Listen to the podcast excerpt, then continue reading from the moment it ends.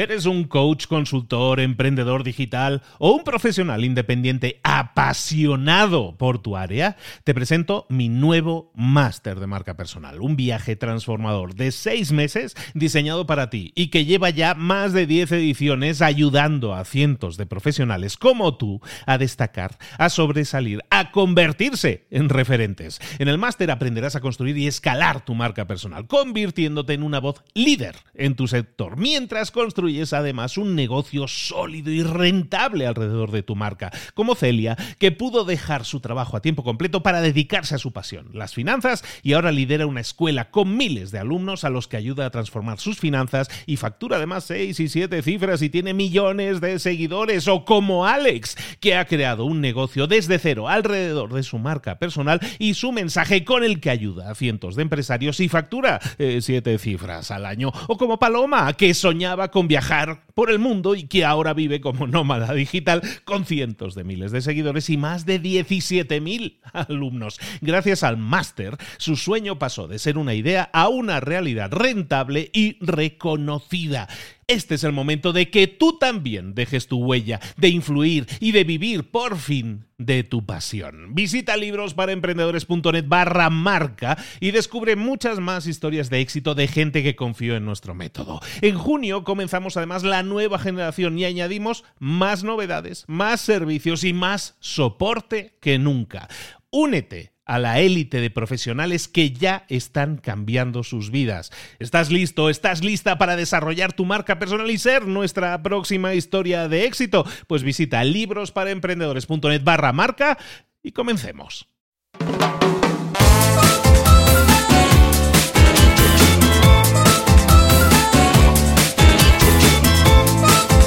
Buenas a todos, bienvenidos una semana más a Libros para Emprendedores y todos los miércoles, todos los miércoles estamos publicando, como siempre, entrevistas, mentores para emprendedores.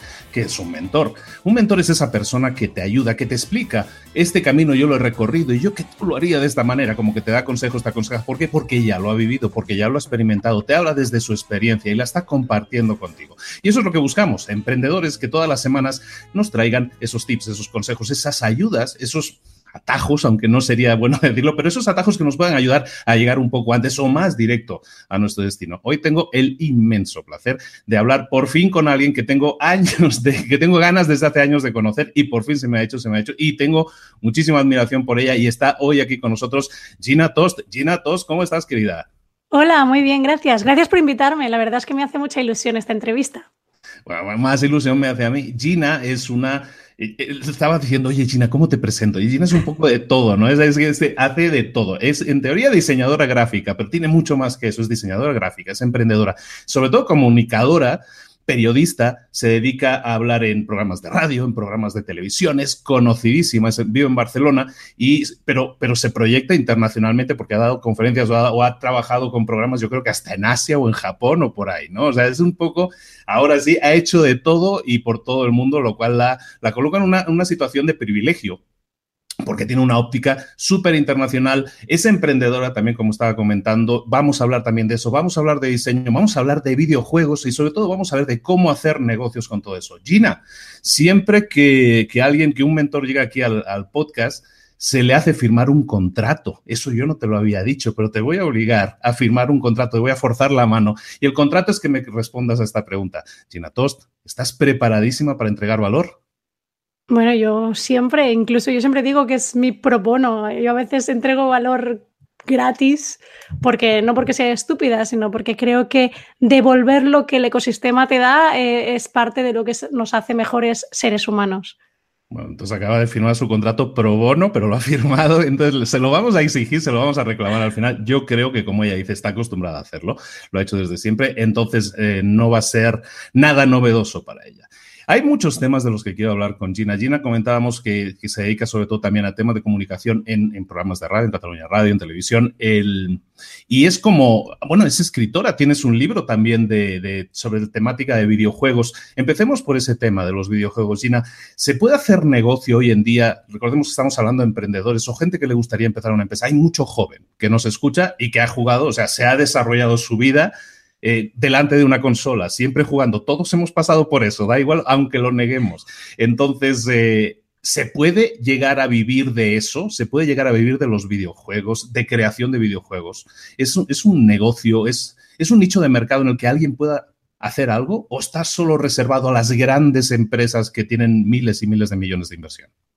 Cuando alguien estudia medicina, derecho, em, farmacia, magisterio, muchas de esas personas eh, eligen esa carrera profesional porque su padre y su abuelo, por ejemplo, eran notarios y él quiere seguir ¿no? la, la línea de notarios de la familia o porque tiene un negocio familiar y demás. La gente que estudia videojuegos es completa y absolutamente pasional. Tú te apuntas a hacer videojuegos porque te gusta jugar. Pero al por ejemplo, que la cocina no es lo mismo jugar que crear videojuegos, no es lo mismo comer que cocinar bien. Entonces, hay muchísima gente que se apunta, hay alguna gente que le va muy bien y luego hay gente que se apunta y que no le va tan bien. Hay que ser sinceros, porque esa parte de pasión es muy bueno, pero muchas veces les falla la visión del negocio. Eh, es decir, eh, muchos saben jugar muy bien a videojuegos, pero no han hecho nunca un business plan y no saben para qué necesitarán un business plan para entrar en la industria de los videojuegos. Em, ahora mismo en España eh, hay bastantes personas haciendo videojuegos, hay bastantes empresas, eh, tenemos bastantes empresas. Eh, yo hablo de España porque es mi caso y el que conozco más, más cercano, ¿no? Pero hay bastantes empresas grandes haciendo videojuegos. Hay una concretamente que hace lo que se llaman los AAA, que son los videojuegos de grandes presupuestos. Hay otro tipo de empresas internacionales que se han instalado en nuestro país para captar un montón de talento, gente que tiene, o sea, empresas que tienen mil trabajadores, 700 trabajadores, 1200 trabajadores eh, para hacer videojuegos, como es el caso de King con Candy Crush o videojuegos similares, eh, Social Point con Dragon City. Y luego hay esa gente que empieza un estudio de videojuegos que a veces es unipersonal. Hola, yo me llamo Pepito y voy a hacer un estudio de videojuegos o se juntan con algunos amigos y crean un estudio como si fuera una empresa. Cuando tú haces videojuegos tienes que pensarlo como si estás sacando un producto al mercado. Es decir, ¿qué me cuesta hacerlo? ¿Cuánto tiempo va a estar el videojuego preparándose? O sea, ¿cuánto, cuánto tiempo para, para no perder foco? Y el último, y yo creo que es muy importante, los videojuegos han cambiado tanto que yo ahora no es entrego un videojuego y me olvido, sino que tengo que ir evolucionándolo para, que los, para captar jugadores y para que estos jugadores se queden jugando a mi videojuego. Entonces, partiendo de allí, o sea, es como, como tener un producto en el mercado que tiene que ir evolucionando en base a unas métricas y demás que, tiene dentro el propio videojuego. Y cuando hablas de inversión, de tiempo, al final las inversiones, como tú bien apuntas, son de dinero, tiempo y energía, ¿no? ¿Qué podemos, eh, ¿qué podemos decirle a alguien que diga, pues me gustaría explorar esa posibilidad? ¿De qué estamos hablando en cuanto a tiempo, dinero y energía? Sé que cada cosa es varía y no es lo mismo hacer un, videojuego súper de diseño en tres dimensiones que a lo mejor hacer un juego de tablero, ¿no? Está claro, pero más o menos, eh, tú que conoces más el, mundo y un montón de desarrolladores seguramente, eh, como cuánto tiempo se puede echar alguien para hacer un juego y cuánta inversión podemos estar hablando? Mira, el videojuego más corto eh, a nivel de tiempo de desarrollo eh, fueron unas 24 horas. El que conozco yo, 24 horas. En 24 horas tenían el producto sacado al mercado. Y el más largo son 14 años. Entonces, entre 24 horas y 14 años tienes aquí todo el abanico de posibilidades. Y luego tienes videojuegos hechos por una persona y los videojuegos hechos por 5.000 personas. Entonces, a partir de ahí hay muchas posibilidades. En mi tierra hay un creador de videojuegos, por ejemplo, que se llama Carlos Coronado. Su proyecto, él estudió lo mismo que yo, diseño, y su proyecto final de grado fue em, un videojuego y le salió tan tan bien que luego lo sacó al mercado, triunfó, ganó un montón de premios y gracias a ello cada vez ha hecho un videojuego un poquito más grande, un poquito más grande. El penúltimo, eh, por ejemplo, le pagó un piso él se fue a vivir solo y se compró un piso con lo que había cobrado del anterior videojuego. Y acaba de sacar uno último que él espera también que, le vaya muy bien. Es decir, eh, al final es un, es un tema de, de expectativas y de no intentar abarcar más de lo que tú podrías tú solo. Si lo haces tú solo, si lo haces con amigos, pues hay que ver cuáles son las capacidades de cada uno para sacar un producto que realmente exprima bien a todos los miembros del equipo, que nadie se vaya por las ramas, que todo el mundo esté concentrado en hacer ese producto y luego pues eh, salir adelante. Y en cuanto a ingresos, eh, la, monetización de todos estos proyectos es ligeramente, va evolucionando, por lo menos desde mi punto de vista. Yo no soy el gran jugador, ¿eh? pero desde mi punto de vista va evolucionando. Antes, hace unos años, tú diseñabas un juego, invertías todo ese tiempo, dinero y energía y sacabas una cajita al mercado que se compraba. Hoy en día, eh, la, la, monetización básicamente va por otro lado. Los juegos son fundamentalmente gratuitos en muchos casos, pero ganan muchísimo dinero ¿Cómo? Entre comillas, viciando al jugador para que siga llegando todos los días a seguir viendo qué ha pasado mientras él no estaba, que siga comprando a lo mejor cosas adicionales, vestidos, armas o lo que sea. Es decir, se puede monetizar un juego de forma muy diferente a la, a la tradicional, ¿no? A la de estoy vendiendo una caja con un producto terminado, como apuntabas tú también al principio, ¿no? Sí, tampoco, o sea, nos podemos ir lejos, ¿eh? Por ejemplo, cuando en las máquinas arcade eh, aquellas que tú ponías una moneda y pagabas por una vida. Incluso el diseño de videojuegos era diferente, porque no es lo mismo tener un videojuego en casa en el que tú te vas a dedicar unas horas y te lo vas a pasar eh, de A a B, que eh, tener que ir pagando por cada vida. Tú a ese videojuego lo harás un poquito más complicado para que la gente no se lo pase con la primera moneda. Ahora mismo un poquito sucede lo mismo. Hay tanta cantidad de videojuegos que los desarrolladores han dicho, vamos a ponerlos todos gratuitos, o bueno, vamos a poner una gran parte gratuita, ¿no? Y, al que realmente le guste, aquel que quiera invertir horas en ese videojuego, vamos a, vamos a hacer que pueda pagar. Y en vez de pagar los 60 euros o 60 dólares, 70, 90 dólares que vale eh, el videojuego entero, podrá pagar, hacer micropagos. Así que aquella persona que realmente le encanta podrá pagar mil euros o mil dólares al día y aquella que no le guste tanto o que no se lo pueda permitir podrá seguir jugando gratis. Es súper interesante y es, un, esquema de negocio que, que a mí me encanta, es, básicamente un sistema de suscripción encubierto, porque básicamente lo que haces es, si tú haces un juego, lo vendes, es como lo puedes aplicar a cualquier área de la vida de negocios. Em, si tú vendes un producto y ya, entonces sí tienes un ingreso una sola vez, pero si tú consigues que una persona te pague, aunque sea menos, pero te pague cada mes, mira Netflix, ¿dónde está? ¿no? Es decir, todos esos micropagos, si los haces y los consigues alargar en el tiempo lo máximo posible, eh, haciendo adictos a ese juego, en este caso, haciendo adictos a las series o a la televisión de forma muy, muy fácil y muy cómoda, pues eso hace que tengas durante más tiempo a tu cliente y que tengas unos ingresos pues, mucho más sostenidos y mucho más previsibles. No, es un, no hay un techo. No hay un techo de gasto, es decir, yo puedo pagar cero y también puedo pagar infinito. Eh, es decir, eh, cuando tú compras un videojuego que vale 60 dólares, solo pagas 60 dólares. Cuando tú tienes un videojuego con micropagos, puedes pagar infinito, por lo que muchas veces lo que se llama el lifetime value del usuario es muchísimo mayor que si hubieras puesto el videojuego de pago. Exactamente. No, no, hablamos el mismo idioma. perfectísimo. la cabeza empieza a volar. Eh, hay otro esquema. Mira, vamos a enlazar temas. Eh, Gina, ahora que hablamos de videojuegos, un tema que se ha puesto muy de moda y que hay gente que gana muchísimo dinero con ellos es jugando videojuegos, jugando públicamente a videojuegos o comentando públicamente videojuegos. YouTube y, y Twitch y todas estas plataformas de repente se han convertido en plataformas en las que es como si fueras al cine a ver una película, pero no vas a ver una película, vas a ver a alguien cómo juega un videojuego y cómo es como ver un partido de fútbol. Ajá, con el comentarista, porque va comentándolo y todo eso, y es como ver una emisión en directo exactamente de un, de un evento deportivo.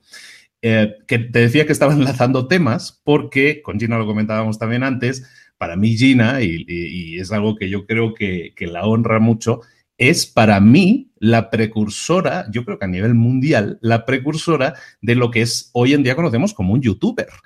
esa persona, ese influencer, esa persona con influencia que básicamente eh, publica vídeos dos, tres veces por semana, que básicamente son de, de, su visión de la vida, ¿no? De su visión de las cosas y todo eso, del día a día de esa persona, ¿no? Entonces yo conozco, de hecho, a Gina a través de sus primeros vídeos eh, de hace unos cuantos años ya. Exacto, unos no digas cuántos. Unos cuantos años, unos cuantos años, Gina.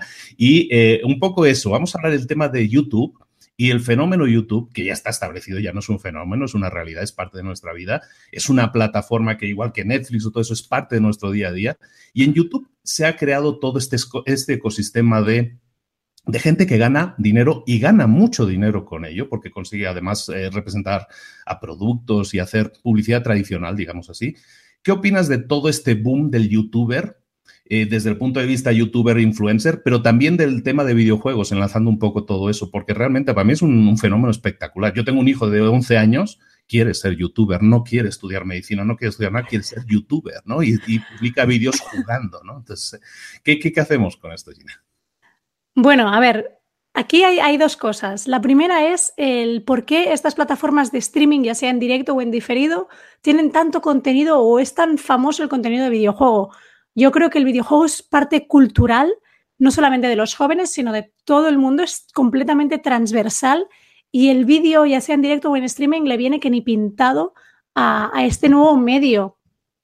Teníamos la televisión, el teatro, la radio, los podcasts, ¿no? Pero el videojuego parecía que, no había entrado y en cambio está entrando con muchísima fuerza. Eh, los jóvenes además no son los que más juegan, pero sí que son, digamos, los que hacen más ruido. Eh, tenemos gente de 40, 50 o 35 años o 80 años jugando, pero no hace tanto ruido, o sea, no van demostrando que ellos juegan. Y por eso parece que los videojuegos sean cosas de niños, pero en la media de edad de jugadores está en 35 años. Si tenemos a ese montón de niños de 11, de 9, de 12 jugando, también tenemos que tener en cuenta que hay mucha gente de 40 o de 50 jugando. Eso por un lado. Y por la parte del streaming y por la parte del vídeo, eh, yo siempre digo que soy la abuela del Rubius. El Rubius es un youtuber español súper, ultra, mega conocido.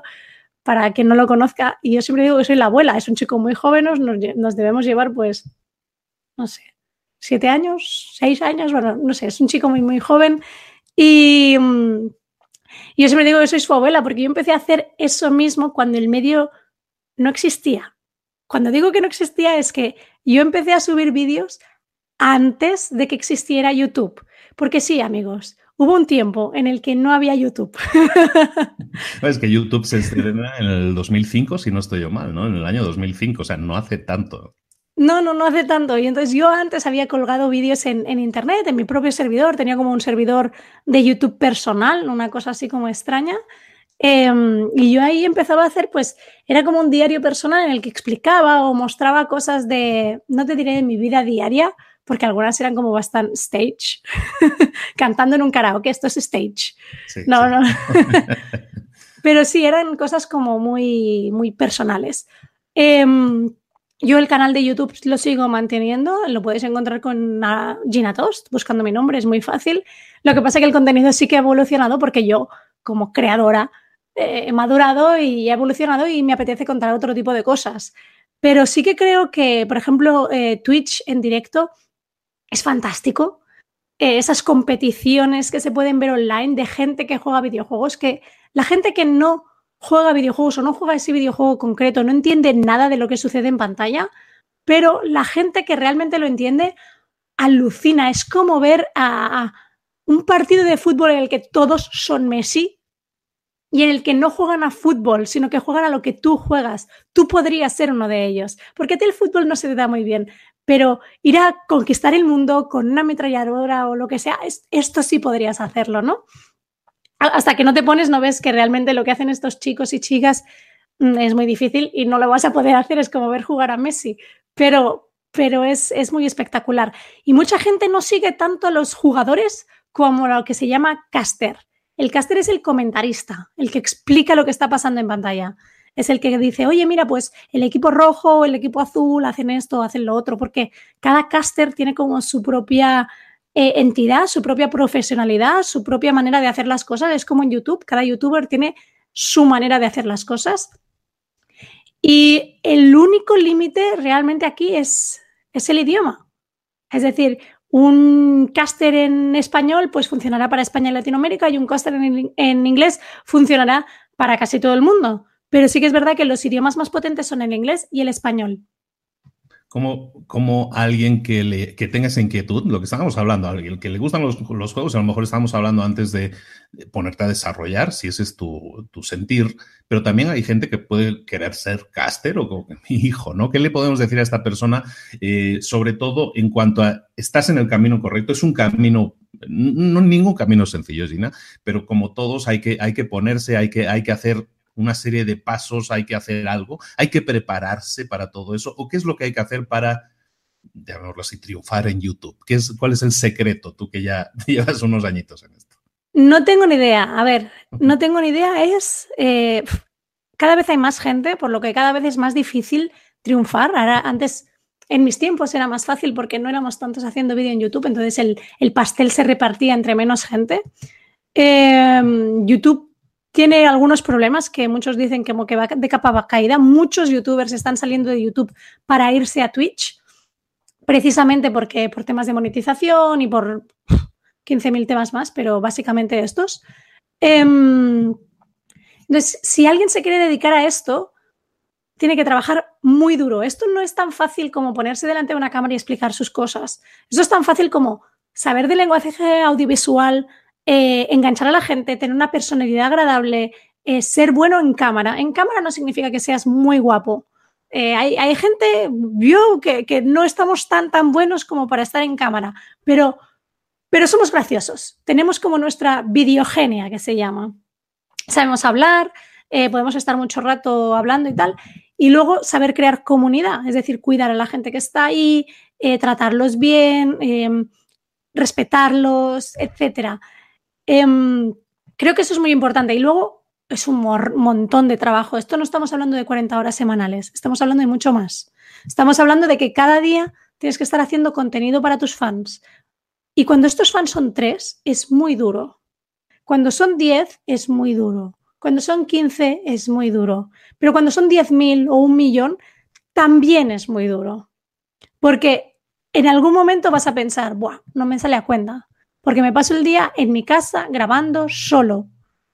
Es duro. Si tu hijo quiere ser profesional del videojuego, tiene que empezar a jugar mucho a todo y ver a ver qué se le parece, qué, se le da bien. Y si quiere ser caster, tiene que ver muchos casters y empezar a, yo creo que imitarlos, te diría. con la imitación llega, llega la práctica. Es como cuando ves a un futbolista haciendo algo que luego, o, o algún skater haciendo algo que tú luego tú quieres hacerlo, ¿no? Pues copiándole eh, vas a aprender tú para, para ser mejor profesional. Es que no hay una escuela de esto. Tienes muchísima razón. Y, eso ha sido siempre así. Hay algo, al final, la, destilación de las reglas siempre es la misma. O sea, al final tienes que estar todos los días ahí. Tienes que picar piedra todos los días hasta que encuentres el, tesoro, el, el, granito de oro, ¿no? Pero sí tienes que estar ahí. Decía Dalí, Salvador Dalí decía algo así como que tienes, eh, tienes que aprender a dominar todas las reglas, todas las reglas del arte para después poder romperlas. Entonces, si lo que tú decías, ¿no? Si para ser alguien diferente probablemente a lo mejor te vas a, pasar, a basar en la imitación al principio, lo hemos hecho. ¿eh? Yo empecé en la radio hace mil años en Barcelona y, yo también yo imitaba, y que sé, ¿tú te acuerdas de Fernandisco y toda esa gente? Sí, bueno, hace, hace demasiado tiempo. Hace demasiado tiempo, ¿no? Pero bueno, todos esos nombres que se pierden por ahí, pues toda esa gente era lo que tú imitabas, porque era lo que seguías, eran tus ídolos, ¿no?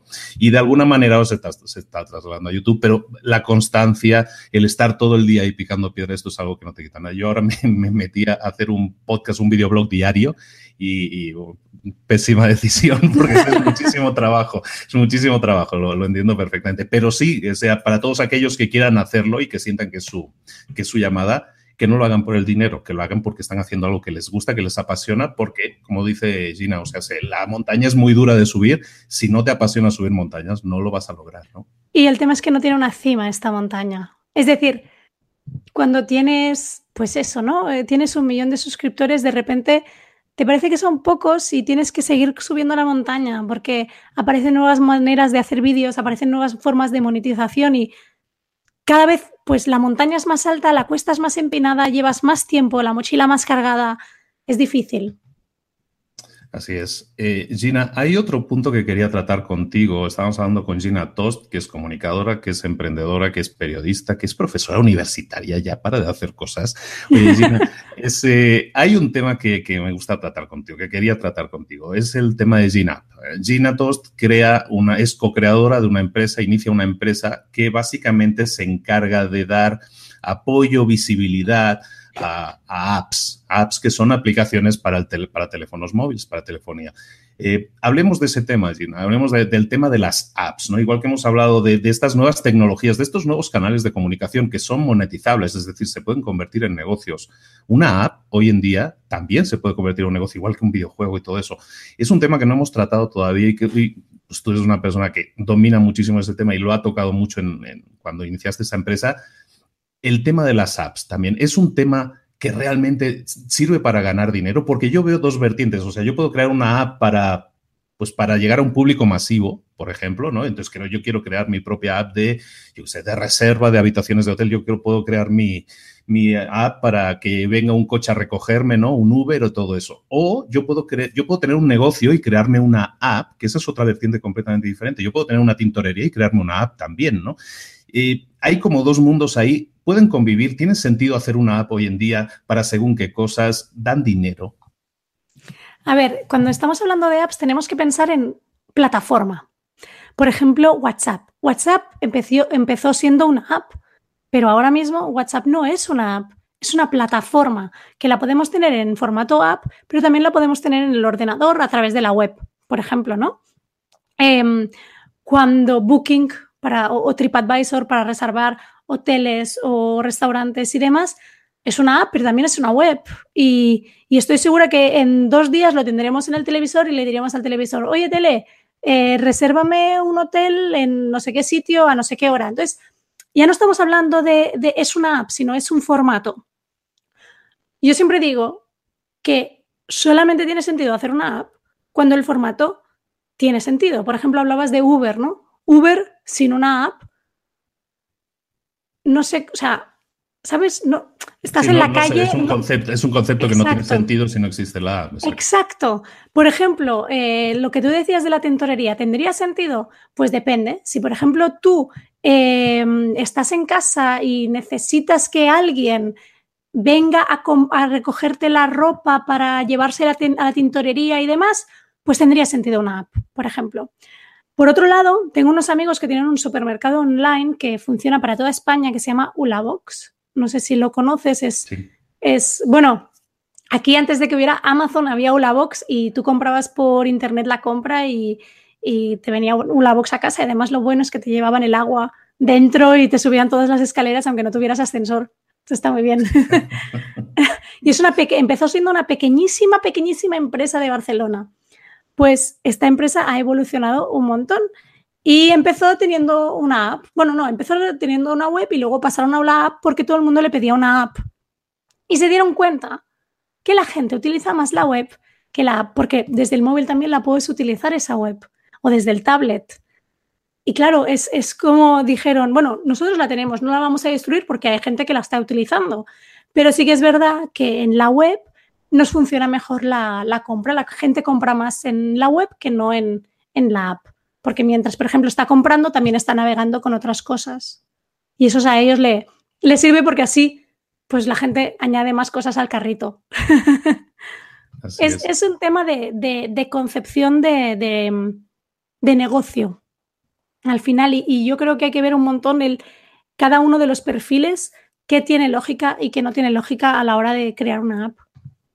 Sí, yo, sobre todo a veces me preguntan, oye, quiero hacer una app para hacer esto, hacer lo otro. Y, y realmente es eso, ¿no? La funcionalidad tiene sentido que sea una app, porque hoy en día no sé si a ti te pasa. Yo antes sí, ¿no? Cuando ya estos teléfonos eran como novedosos, ahora ya llevamos como 10 años de iPhone, ¿no? Pero eh, cuando esto era novedoso, te, lo instalabas todo, ¿no? Ahora, ahora ya no me instalo nada. O sea, ahora tengo mi, mi, ecosistema de aplicaciones que es con las que convivo y ya está, ¿no? Y son mis 10, 15, 30 aplicaciones si quieres. Pero la gente sigue pensando, no, si quiero tener éxito tengo que crear una app para mi negocio. Y muchas veces no tiene sentido. Para mí, yo creo que todo lo que puedas hacer desde la página web no tiene sentido que lo copies en una app. Y, sin embargo, muchas apps tienen esa funcionalidad, ¿no? Digo, para eso está la página web, ¿ya? Los navegadores son rápidos, el HTML es rápido, los internet son rápidos hoy en día. No es necesario, ¿no? Y, sin embargo, la gente sigue un poco en ese sistema, ¿no? De, pensamiento. Y luego la idea del de, dinero, que es un poco lo que hablábamos antes de los videojuegos también, ¿no? La monetización de una app hoy en día. Eh, una app la puedes vender por un dólar o dos dólares, no mucho más que eso. Y muy poca gente va a pagar por una aplicación cuando espera un servicio gratuito. Seguramente haya alguien que se lo den gratuito, ¿no? Sí, la verdad es que las apps solamente sirven para tener un acceso directo a ese servicio. Si lo haces, por ejemplo, por la web, imagínate, en el caso de Ulabox que estábamos hablando, tengo que escribir ulabox.com para poder ir. En cambio, de la otra manera, yo en mi pantalla principal o en mi teléfono veo ahí el logotipo de Ulabox y me acuerdo que tengo que hacer la compra y que la puedo hacer con ellos cuando estoy tumbada en el sofá. Creo que aquí sí que las apps tienen como cierta ventaja. Y tú dices que solamente tienes 30 eh, aplicaciones no quieras saber cuántas tengo yo. O sea, no, no, quieras saberlo. No, a lo mejor no es que, que utilice. O sea, tengo un ecosistema que utilice. No, eh, aplicaciones instaladas siempre hay, siempre hay. ¿no? Hasta que llega el momento en que o lo borras todo y vuelvo a empezar o cambias de teléfono, ¿no? Sí, sí, pero, pero ahí No, no, pero no eres el único, ¿eh? Que, que antes se descargaba un montón de apps. Dicen que esa es una tendencia habitual y normal, que es que antes teníamos una especie como de diógenes digital que lo queríamos todo porque era gratis y estaba allí y no sabíamos si nos lo iban a quitar y ahora es como que somos más mirados y solamente nos bajamos aquellas cosas en las cuales confiamos, nuestros amigos nos recomiendan, etcétera. Es, como muy interesante eh, toda esa vertiente más em, sociológica de nuestra interacción con los dispositivos. Yo eh, comentabas algo que decías, al final no va a tardar mucho en que le vayamos a decir a la televisión que, que tráeme o tráeme esto, hazme esto, otro. De hecho, eso ya está y es un poco la evolución de las apps, ¿no? todas las grandes marcas tienen su, llamémosle Alexa, ¿no? Su Alexa, su Google no sé qué, tienen sus aparatitos que te sirven para escuchar música, pero básicamente es un teléfono encubierto en el que, el que, puedes dar órdenes de voz, ¿no? Y yo creo que ese es el siguiente paso, ¿no? En el que el teléfono le tiene los días contados y no sé qué vayamos a tener, no sé si vayamos a tener algo aquí integrado, lo que vayamos a tener, pero básicamente el aparato, la, idea de tener un aparato en la mano probablemente vaya a desaparecer, ¿no? Y a lo mejor son unas gafas de realidad aumentada o algo así, ¿no? ¿Hacia dónde ves que van las tendencias en, temas de apps? Yo, yo, siempre le digo a alguien que, esté, que me pregunta sobre apps, yo digo, empieza a estudiar temas de programar aplicaciones en Alexa, porque eso tiene mucho más futuro, ¿no? ¿Hacia dónde crees tú que va encaminado todo esto? Bueno, dónde creemos que va a encarar. A mí me encanta lo de los asistentes estos virtuales que dices, ¿no? Ya están aquí. Mi único problema es que es más incómodo hablarle a un altavoz para pedirle la compra que hacer tú mismo la compra a través de una web. Y hasta que esto no se invierta, hasta que yo no piense lo que quiero y directamente se me ponga en el carrito, que no se lo tenga que ni que explicar, eh, gracias a la inteligencia artificial y el big data sobre mis compras, mis datos, etcétera, esto va a estar como en desarrollo, como lo que dice Picasso, ¿no? Que hay que, para hacer una cosa muy bonita hay que pasar por puntos muy mierda, antes, perdón, pero muy asquerosos para llegar al, punto que, toca, ¿no? Em, el futuro está ahí, sí. El futuro está en nuestros datos. Y decimos nuestros datos y nos asustamos y pensamos, oh, Facebook nos lo va a utilizar y no sé qué, y nos vamos a morir todos porque Facebook sabe y conoce todo y somos el producto y tal. Sí, es cierto, estás ya dentro del sistema y no vas a poder escapar. Vamos a intentar aprovecharlo. Vamos a intentar que, por ejemplo, cuando tú abres Spotify y hay esas listas de reproducciones que pone música para ti y de repente el 90% de la lista que hay ahí te gusta y tú piensas, ¡jo! ¡Qué bien! ¿No? Spotify me conoce un montón y sabe que esta música me va a gustar. No nos asusta porque solo es música. Pero imagínate esto mismo en la lista de la compra, que yo no tenga ni que pensarlo, sino que Amazon, Ulabox o el supermercado de tu barrio te diga, oye, mira, toma, esta es tu lista de la compra para esta semana porque hemos detectado que te faltan yogures, los huevos te están a punto de caducar, eh, no te tomaste el no sé qué y entonces mm, como quieres hacer este plato, mejor te doy este ingrediente, tú siempre bebes esta cerveza y te tomas una al día, por lo que ya te toca comprar un pack, etcétera, etcétera. Entonces te hace la lista de la compra sin que tú tengas que hacer la lista de la compra. En ese momento dices, ya, bueno, son mis datos y gracias a mis datos yo puedo tener estas cosas. El yo creo que el punto clave aquí es cómo nos protegemos los usuarios. ¿Qué legislación hay para que esto eh, no se utilice, no se pueda hackear y se pueda utilizar en nuestra contra? Estamos hablando con Gina Tost, comunicadora, eh, emprendedora, empresaria y también diseñadora gráfica. Y vamos a tocar también ese tema. Es que, ¿qué, cosa no hace ella? Mira, el tema de diseñadora gráfica es algo interesante. Yo supongo que es tu pasión y todo eso. Hablábamos antes de entrar en, grabación y es, es un tema que me parece interesante. Te dije, vamos a hablar de esto. El tema del diseño gráfico afecta, bueno, el tema del diseño llamémoslo así, no gráfico, el tema del diseño afecta a todas las áreas de nuestra vida y empezaste a tocar una serie de temas y me pareció súper interesante. Digo, hablemos de ese tema también, ¿no? Eh, ¿cómo, es, ¿Cómo de necesario es saber de diseño hoy en día, tener nociones, saber de diseño y cómo puede ayudarnos a mejorar como emprendedores, incluso como a nivel de empresa? Eh, a mí siempre me viene a la mente hablando de este tema, por eso me, me, llamó mucho la atención que lo mencionaras, Steve Jobs. Steve Jobs es un señor que empieza a estudiar caligrafía en la universidad, no sabía muy bien para qué, pero luego resulta que hace sistemas de, pantallitas y cosas y em, es, el que hace el Times New Roman y todas estas cosas que hoy utilizamos, vienen de ahí, de que este señor hizo cursos de caligrafía, ¿no? Entonces, todo el tema del diseño impregna nuestra vida, aunque muchas veces no somos conscientes de ellos. La empresa más grande del mundo, Apple, vive de eso, ¿no? ¿Qué, qué opinas del tema del diseño como parte prioritaria en, no sé si llamarlo un plan de estudios personalizado que uno se debería montar? A ver, cuando estudias diseño, tu cabeza cambia completamente porque ves el mundo diferente. Ves se divide el mundo en el buen diseño y el mal diseño. Y cuando la gente te dice, no, esto es un buen diseño, tú dices, no. O sea, empiezas a tener espíritu crítico para poder analizar estas cosas. Y por ejemplo, en mi, casa, aquí al lado del ordenador, siempre hay una Wacom, que es lo con lo que yo dibujo, que es un, un aparatito para dibujar y que me acompaña a todas partes. Eh, a mí me ha ayudado mucho el diseño porque no solamente lo aplicas, por ejemplo, míralo, ¿ves? Igual que la mía, exactamente igual. Puede que un poquito más grande la tuya. La, mía es la. Yo, tengo, esta, tengo esta, no me acuerdo. De... También tengo, sí, una, tengo una. Me la autorregalé, sí. es que es importante eh, saber utilizarla también. Pues yo creo que es importante porque no solamente afecta a lo que tú dirías, bueno, pues voy a diseñar, ¿no? No, el diseño está en todas las partes del mundo. Cuando escribimos, por ejemplo, un email, o un WhatsApp, eso tiene diseño.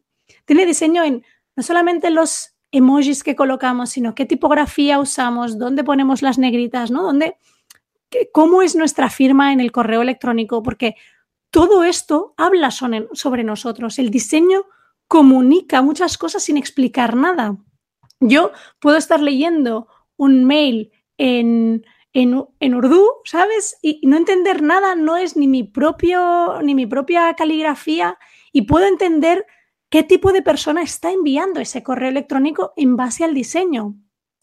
Cuando, por ejemplo, yo era emprendedora, eh, hacía yo los, los, PowerPoints, como todos los emprendedores, pero claro, yo además era la diseñadora de esos PowerPoints y siempre a la hora de eh, reunirme con, inversores o con socios y demás, mis PowerPoints eran los más bonitos porque aplicaba el diseño de manera inconsciente a eso. Y claro, yo no tenía que enviarle el PowerPoint a un diseñador y ese lo cambiaba, sino que yo en mí misma tenía el mejor diseñador para mi empresa, que era el que conocía realmente toda la empresa por dentro como si fuera su hijo, porque era mi hijo. Y claro, eso yo creo que eso es, es importante. Eh, aprender a leer y, conocer pues libros de diseño, no solamente modernos, sino por ejemplo el arte ruso es importante, ¿no? Para, para, porque al final son referentes estéticos. Y, al igual que cualquier tipo de cultura, ¿no? Los referentes estéticos nos ayudan a entender el, porqué de las cosas, qué es bonito, qué no es bonito, eh, más allá de unas clases teóricas que puede que alguna gente no tenga tiempo y que sean un poquito más aburridas. Excelente, no, totalmente de acuerdo. Y aparte lo que decías es que el arte es recurrente, o sea, todo regresa, ¿no? O sea, va, son, son el arte ruso, decías, ¿no? El arte ruso se puso de moda no hace tanto para poner, decorar tu casa, ¿no? O sea, todo eso vuelve, nunca pasa el pop ochentero, el pop noventero, todo eso va y viene, o sea, como que eso, hay maldiciones que regresan también, ¿no? Las sombreras, eso no creo que tarden en regresar. No, por favor. Espero que no. Bueno, estamos hablando con China Tost, entonces comunicadora, periodista, eh, presentadora de radio, presentadora de televisión, autora de libros, experta en temas de videojuegos, experta en tantas cosas que podríamos estar horas y horas hablando contigo. Y aparte es un placer hacerlo. Gina, quiero terminar con una batería de preguntas que siempre hacemos a todos los mentores. Eh, a ver si nos puedes ayudar con esto. ¿Qué consejo le podríamos dar a alguien que quiera arrancar un negocio? Alguien que tenga la inquietud interna de decir, quiero, quiero ser emprendedor, quiero tener una startup. ¿Qué consejo le podríamos dar a una persona que tenga esa inquietud y a lo mejor no se haya decidido por cualquier motivo? La inquietud no puede ser, quiero ser emprendedor. Esa no puede ser. Yo creo que la inquietud tiene que ser, voy a solucionar este problema. ¿Cómo lo voy a monetizar? Ya lo pensaré, ¿no? ¿Cómo es, voy a solucionar este problema? Porque creo que aquí hay un nicho de mercado. Eso uno. Y dos, es el fit to market. Es decir, es el probar que realmente tu producto funciona en el mercado. Si no funciona ese producto, si tú no lo pruebas, por muchos inversores que tengas, por muy guay que muy cool que a ti te parezca la idea, si tú no lo pruebas y el mercado responde positivamente, abandónala al momento.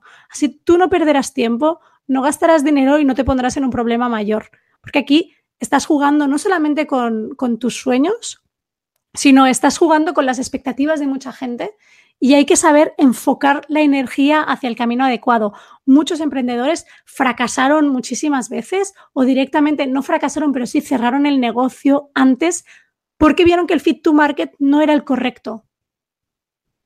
Perfecto. Entonces tenemos, eh, tenemos ya muy claro que tenemos que tener una idea específica de un problema a solucionar. Eh, tenemos esa idea la hemos validado, como tú estás diciendo, la hemos llevado al mercado, hemos hecho esa prueba, ese, ese Lean Startup que se lleva ahora tanto. Entonces hemos hecho nuestra primera prueba y esa parece que, parece que empieza, que esto arranca. Pero nos encontramos con problemas. ¿Qué le podemos decir a alguien que ya arrancó su empresa, pero que, como tú hablabas, incluso lo has mencionado, ah, tú tenías un plan de negocios, tú pensabas que esto iba a pintar pero verde esmeralda y la cosa está un poco opacada, está un poco más gris que otra cosa. Eh, la realidad de la vida es que los planes de negocio probablemente no, no son más que wishful thinking, que llaman, ¿no? O sea, son esperanzas que uno tiene y nada más. Pero, ¿qué le podemos aconsejar a alguien que ya arrancó su negocio y no está cumpliendo las expectativas? ¿Qué puede hacer? ¿En qué se puede centrar? ¿Tiene que cambiar estrategias? ¿En qué puntos tendría que centrarse para, para lograr a lo mejor salir de ese dip, de ese hoyo que, en el que se ha metido o para, o para repuntar y lanzar mucho más arriba sus resultados? Para alguien que se encuentra en esta situación, eh, es muy difícil darle una, una recomendación sin conocer cada caso. Entonces, yo creo que lo más importante es reunir datos sobre lo que pasa ya sea datos objetivos y datos subjetivos, es decir, datos de la empresa de, pues yo qué sé, eh, usuarios o, customers o incluso, ¿no? El tiempo de que pasa la gente en el negocio, en la web, en lo que sea, todos esos datos, la analítica es importante y luego la parte más subjetiva, ir a, hablar con gente que ya haya pasado por tu, por tu periodo, incluso que si puede ser del mismo sector mejor. Eh, normalmente, por ejemplo, yo vivo en Barcelona y en Barcelona todo el mundo está como muy abierto a ayudarte para que te vayan bien las cosas, aunque seas competencia. Creo que es algo muy bonito y que realmente hay que, hay que agradecer a todos los compañeros. Pero sí que es verdad que eh, esos datos objetivos de analítica y estos datos subjetivos como de mentores son los que realmente te van a ayudar a tomar la buena decisión. Y una vez tomes la decisión, no te preocupes si luego la cambias. No te preocupes. Es decir, somos humanos, nos podemos equivocar las veces que, que haga falta, pero a veces eh, está bien pivotar e ir cambiando. Es lo que hace evolucionar. Perfecto. El mejor consejo, el mejor consejo que, te, puedes recibir cualquier persona, tú que arrancaste tu negocio, que tú que ya lo tienes en marcha, te vaya bien o te vaya mal, es ese que te está dando Gina. Es el mejor consejo que te puede dar nadie. Vive de los datos, vive de datos concretos. Tus decisiones deben estar basadas no en un pálpito, no en un, ah, mira, parece que el, que el, que el viento hoy sopla del sur. No, o sea, analiza los datos, habla con tus clientes, habla con la experiencia que están teniendo y ellos te van a dar más respuestas de las que te imaginas. Muchas veces nos da miedo, tenemos la inquietud, ay, se van a molestar si les pregunto. Hazlo. Eso es lo que te va a dar respuesta. A lo mejor no se molesta, pero a lo mejor 99 no se molestan y te dan 99 feedbacks que te pueden ayudar a cambiar, como ella dice, pivotar y hacer cambios que hagan que los resultados mejoren. Excelente, Gina, excelente. Muchísimas gracias por estar con nosotros. No puedo dejarte ir. No puedo dejarte ir sin pedirte que me recomiendes libros, estos libros para emprendedores, podcast de libros sobre todo, pero un poco también de mentores. ¿Qué, qué mentor, eh, qué ¿Qué, Gina, libros nos puedes recomendar tú como mentora para alguien que quiera emprender o libros que nos puedan ayudar de alguna manera con una óptica diferente y que nos puedan a veces abrir la mente? Vale, a ver, voy a decir que no es que no me gusten los libros para emprendedores, pero creo que es como entrar en un círculo vicioso en el que todos son libros para emprendedores y te explican las mismas cosas y algunos libros sí que sirven, pero la gran mayoría no sirven para nada. Entonces, libros como para emprendedores eh, que realmente no son para emprendedores, yo recomiendo eh, Creatividad SA de Ed Catmull. Es un libro de cómo aplicaron la creatividad en Pixar. Creo que va muy bien a nivel empresa, pero también a nivel de cómo ser más creativo, cómo rodearte de las personas adecuadas. Recordemos que en Pixar no solamente estaba Ed Catmull o Steve Jobs, había, por ejemplo, John Lasseter, que era como el alma creativa. Y todo esto pues ayuda, ayuda un montón. Sinceramente, a mí el libro me gustó mucho, pero leyendo la primera parte te enteras de todo lo demás porque es un poco repetitivo. Entonces, como que leyéndote la mitad, perfecto. Y luego tengo dos libros que casualmente los tengo aquí al lado, como si hubiéramos hablado antes. El primero es eh, Reality is Broken de Jane McGonigal, Why Games Make Us Better and How They Change the World. Y es un libro, ya que hablábamos de videojuegos, en cómo los videojuegos nos ayudan a ser mejores profesionales, a realmente la gente que juega videojuegos piensa diferente, tiene una manera de resolver los problemas muchísimo más secuencial, muchísimo más videojueguil. O sea, cuando Mario tiene que ir a rescatar la princesa, dice, vale, ¿cuáles son más herramientas? Mis herramientas es que salto. Pues voy a llegar ahí saltando encima de los enemigos, saltando para no caerme, saltando para llegar a no sé dónde. Entonces, creo que todo esto ayuda un montón. Es de los pocos libros, además, que tengo como muy marcados, porque me encanta tomar apuntes y este libro, pues me, o sea, me harté de tomar apuntes, no, no, no está fingido. Em, además, se recomienda en muchas escuelas de negocio que aplican los videojuegos a los profesionales y, el libro es interesante de principio a fin. Y luego, out of the box. ¿Vale? Vamos a intentar no hablar de libros de emprendedores y vamos a, hacer una recomendación para alguien que busque algo diferente. Green Manor de Bodart and Wellman. Es un cómic. Sí, sí, un cómic. No, no es un libro eh, de texto, sino que hay dibujos, ¿ves? Y esto es un libro de pequeñas historias de no más de ocho páginas cada una sobre misterio, sobre cosas misteriosas, eh, pero muy bien hecho. O sea, no son las típicas historias de terror o de... No, no, no. Por ejemplo, la primera historia es sobre... Se plantea, se plantea una pregunta, que es, ¿Puede haber un asesinato si no hay un asesino y o un asesinado? Y el mismo cómic te explica un caso en el que no hay un asesino, pero hay un asesinado, un caso en el que no hay un asesinado, pero hay un asesino, y un caso en el que no hay ni asesino ni asesinado, pero sí que hay el crimen. Y ahora, claro, tú vas pensando y dices, es posible, ¿no? Y empiezas ahí con el dilema moral y gracias a estos ejemplos puedes entender todo eso. Entonces, creo que este libro es muy interesante para que cualquier persona pueda salir de ese ecosistema, ¿no? Pueda leer algo diferente, se refresque un poco, tenga creatividad para salir un poquito de su zona de confort y empiece a pensar en cosas diferentes, de una manera diferente, una resolución de problemas que le ayuda a ser muchísimo más creativo en su día a día y también de manera profesional. Cuando se nos busca, cuando se nos pide que tengamos eh, soluciones creativas, cuando a lo mejor estás, hablábamos antes incluso de negocios, de cuando tienes que salir de un hoyo, de un problema, cuando dices, ¿cómo puedo hacer esto si no tengo dinero? ¿Cómo puedo hacer tal cosa si no tengo eh, personal, si no tengo equipo, si no tengo gente, si no tengo diseñador? Es exactamente la misma problemática que está planteando Gina en, en su recomendación. Me parece excelente, lo voy a comprar sí o sí, porque aparte es eso, o sea, te da la gimnasia mental necesaria para que luego cuando te enfrentes a la vida, entonces resulta que los problemas que te encuentras en la vida puedas utilizar esa analítica, esa gimnasia que has, que has, puesto en práctica antes, a lo mejor con tus lecturas, y puedas encontrar respuestas que antes no eres capaz de encontrar. Lo hemos mencionado hoy a través de Salvador Dalí, ha salido Picasso, ha salido Steve Jobs, ha salido gente que utilizaba métodos completamente out of the box, métodos completamente fuera de lo tradicional para conseguir resultados que han sido memorables, que han trascendido el tiempo y sus obras permanecen estando ahí. Eso es lo que tú quieres. Si quieres dejar huella, tienes que empezar a trabajar en ser diferente. No busques ser uno más del rebaño, busca ser diferente. Me encanta, Gina, lo que has comentado. De verdad que sí. Me alegro. ¿Dónde te podemos encontrar? ¿Dónde te podemos ver? ¿Dónde te podemos escuchar? ¿Dónde vives eh, en el mundo multimedia? En el mundo multimedia, decir, me voy a encontrar aquí debajo de mi casa un grupo de gente. No, a ver, yo eh, me podéis encontrar en cualquier de los canales, por ejemplo, Twitter, YouTube, Instagram, me podéis encontrar en Gina Toast, buscando mi nombre o simplemente arroba Gina Toast. Y allí pues estoy todo el rato, no cambio.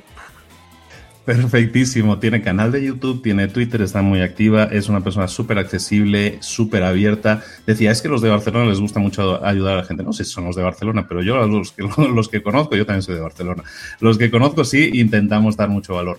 Gina firmó un contrato firmó un contrato, señoras y señores, y puedo asegurar que, vamos, yo seguiría otro rato más hablando con ella, ha sido fantástico, pero puedo decir, Gina, que has cumplido tu contrato y con creces. Felicidades. Como siempre, yo soy muy profesional.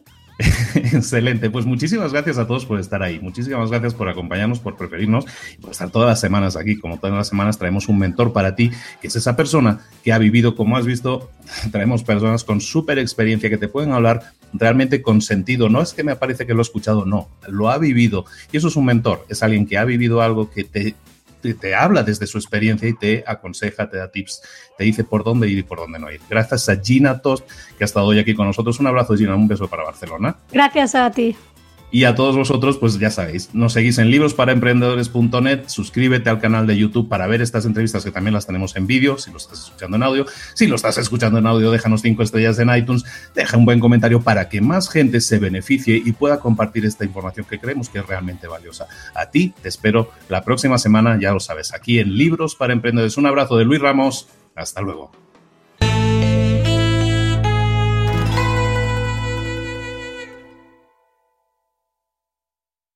¿Eres un coach, consultor, emprendedor digital o un profesional independiente apasionado por tu área? Te presento mi nuevo máster de marca personal, un viaje transformador de seis meses diseñado para ti y que lleva ya más de 10 ediciones ayudando a cientos de profesionales como tú a destacar, a sobresalir, a convertirse en referentes. En el máster aprenderás a construir y escalar tu marca personal, convirtiéndote en una voz líder en tu sector, mientras construyes es además un negocio sólido y rentable alrededor de tu marca, como Celia, que pudo dejar su trabajo a tiempo completo para dedicarse a su pasión, las finanzas, y ahora lidera una escuela con miles de alumnos a los que ayuda a transformar sus finanzas y factura además seis y siete cifras y tiene millones de seguidores, o como Alex, que ha creado un negocio desde cero alrededor de su marca personal y su mensaje con el que ayuda a cientos de empresarios y factura eh, siete cifras al año, o como Paloma, que soñaba con viajar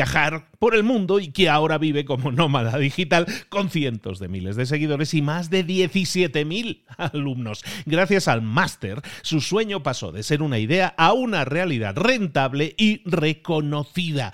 Este es el momento de que tú también dejes tu huella, de influir y de vivir por fin de tu pasión. Visita librosparaemprendedores.net barra marca y descubre muchas más historias de éxito de gente que confió en nuestro método. En junio comenzamos además la nueva generación y añadimos más novedades, más servicios y más soporte que nunca. Únete a la élite de profesionales que ya están cambiando sus vidas. ¿Estás listo? ¿Estás lista para desarrollar tu marca personal y ser nuestra próxima historia de éxito? Pues visita librosparaemprendedores.net barra marca y comencemos.